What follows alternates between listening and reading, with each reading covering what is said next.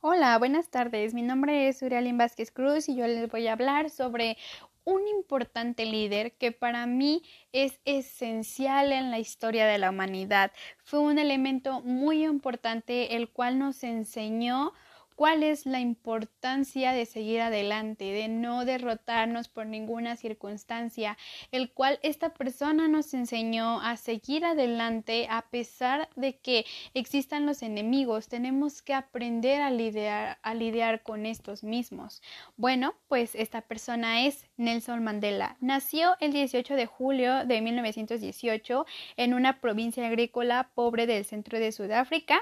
Bien, esta persona, eh, su padre fallece cuando este mismo cumple nueve años. Su padre era un líder de una comunidad, el cual llevaba cierta responsabilidad muy importante. Y bueno, Mandela aprende a forjar carácter y la rebeldía contra la injusticia, además de la firme determinación que hereda de su padre.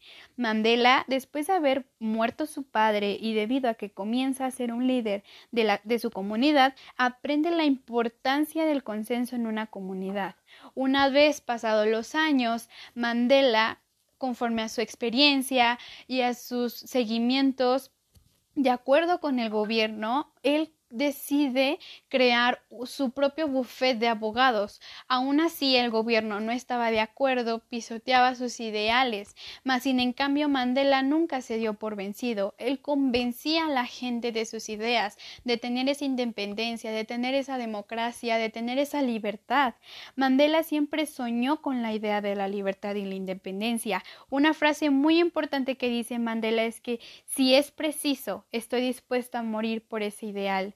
Él, Mandela decide tomar acción y no quedarse ahí haciendo lo que los demás hacían. Él se movía diferente con estrategias diferentes y esenciales para ciertas organizaciones.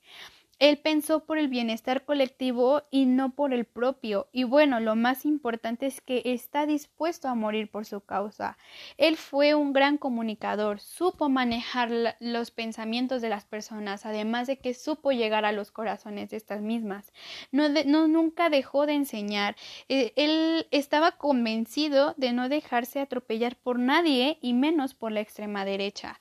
Y bueno, Mandela era una estratega muy brillante, un líder político político que entendía el valor de los símbolos para llegar al corazón de la gente.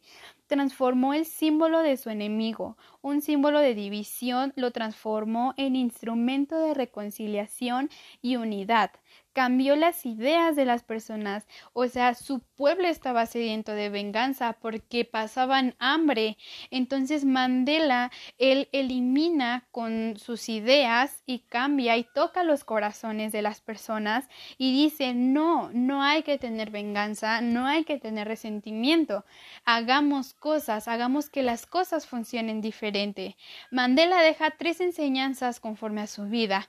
Él se convierte en un maestro de la negociación, Mandela teniendo absolutamente todo para salir en contra contra el gobierno, eh, salir con ira, con armas y protestas y ese deseo de vengarse, él se acerca a sus enemigos para poder negociar, dialogar y llegar a acuerdos en conjunto. Como segunda enseñanza, elige a un mentor. Uno de los grandes mentores de Nelson Mandela fue Gandhi. El, hecho de tener a una persona que ya ha recorrido el camino y seguir sus pasos, nosotros acotamos la cantidad de errores cometidos. Nosotros sabemos por qué piedras ya no vamos a tropezar.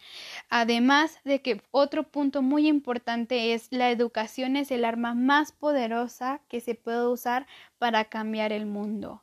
Nelson cambia la visión del mundo y de la ciudadanía del país. Él tuvo una visión que hizo frente a los problemas y guía hacia, hacia esa solución.